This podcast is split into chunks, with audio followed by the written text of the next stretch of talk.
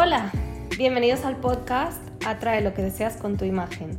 Yo soy Bárbara Ucejo, estratega digital de marca personal. Espero que disfrutes este episodio titulado La actitud, el peor defecto o la mejor virtud que puede tener un emprendedor digital.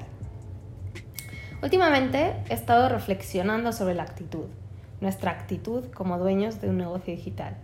Siempre hago mucho hincapié en la coletilla digital, porque insisto que todo lo que es online lleva un componente de complejidad adicional a los clásicos componentes de un negocio tradicional.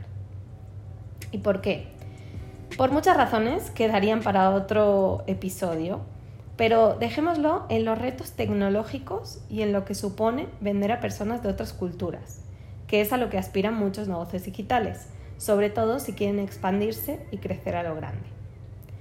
Pues bien, el otro día sufrí una experiencia desagradable con una paisana que era potencial cliente por medio de nuestro querido Instagram. Y unos días después volví a sufrir una actitud similar, ahora ya en la vida real, en un evento social con otro paisano. Y como cuando vives fuera te vuelves como sociólogo y analista cultural y sientes que podrías dar una cátedra de cultura comparada de tu país versus el país extranjero en el que vives, pues me puse a pensar hasta qué punto lo ocurrido era un tema cultural o un tema intercultural.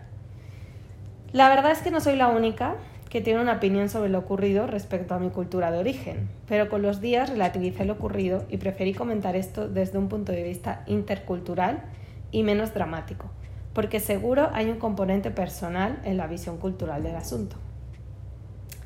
Como parece que hablo en clave, lo que quiero ayudarte a reflexionar y compartir mi reflexión contigo hoy es fundamentalmente acerca de la actitud en negocios digitales.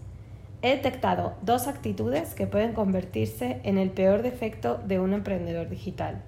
Uno es la soberbia y dos, la impaciencia.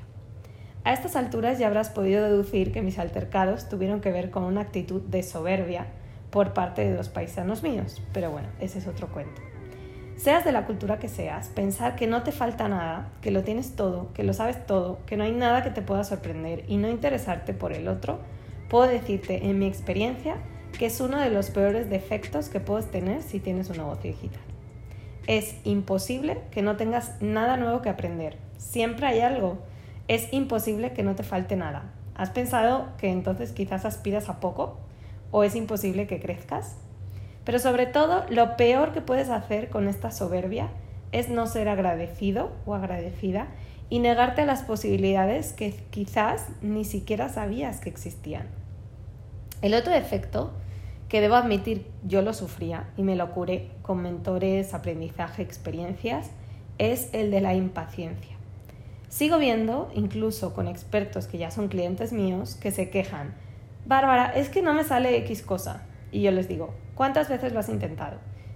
Y si la indicación era intentarlo 50 veces, a la décima vez ya estaban pidiéndome socorro, es decir, muchísimo antes de las veces que yo les había dicho que lo intentaran.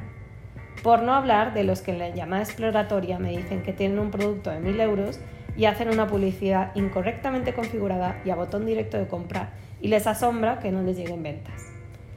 Los negocios digitales tienen un proceso especial, donde hay implicada cierta tecnología que va constituyendo un sistema y que, se supone, y que supone un proceso que no sucede de la noche a la mañana. Si sigues un paso a paso acompañado, el proceso es más llevadero y cuando te has dado cuenta hiciste muchísimo en mucho menos tiempo de lo que lograste hacer tú solo. Y la impaciencia acompañada tiene cura, soy el vivo ejemplo, pero debes pedir ayuda y dejarte ayudar. Tengo que decir, volviendo al tema cultural, porque no puedo callármelo, que si algo debemos aprender los europeos y los americanos es esa apertura a todas las posibilidades y ese espíritu de humildad y apertura al aprendizaje que tiene la cultura americana. Quizás en Europa fuimos los primeros que dominamos el mundo, pero el mundo ha cambiado mucho y tenemos mucho que aprender los unos de los otros. Mi consejo entonces sería, no te cierres, escucha, aprende, aprovecha y ten paciencia. Si te gustó este episodio, recuerda darle clic al botón de seguir, compartir con tus amigos y volver para escuchar próximos episodios que te ayuden a crecer online.